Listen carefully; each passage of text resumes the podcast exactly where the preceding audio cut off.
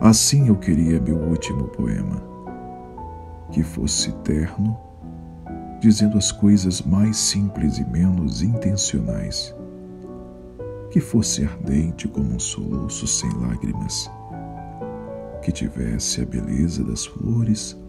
quase sem perfume, a pureza da chama em que se consomem os diamantes mais límpidos, a paixão dos suicidas que se matam sem explicação.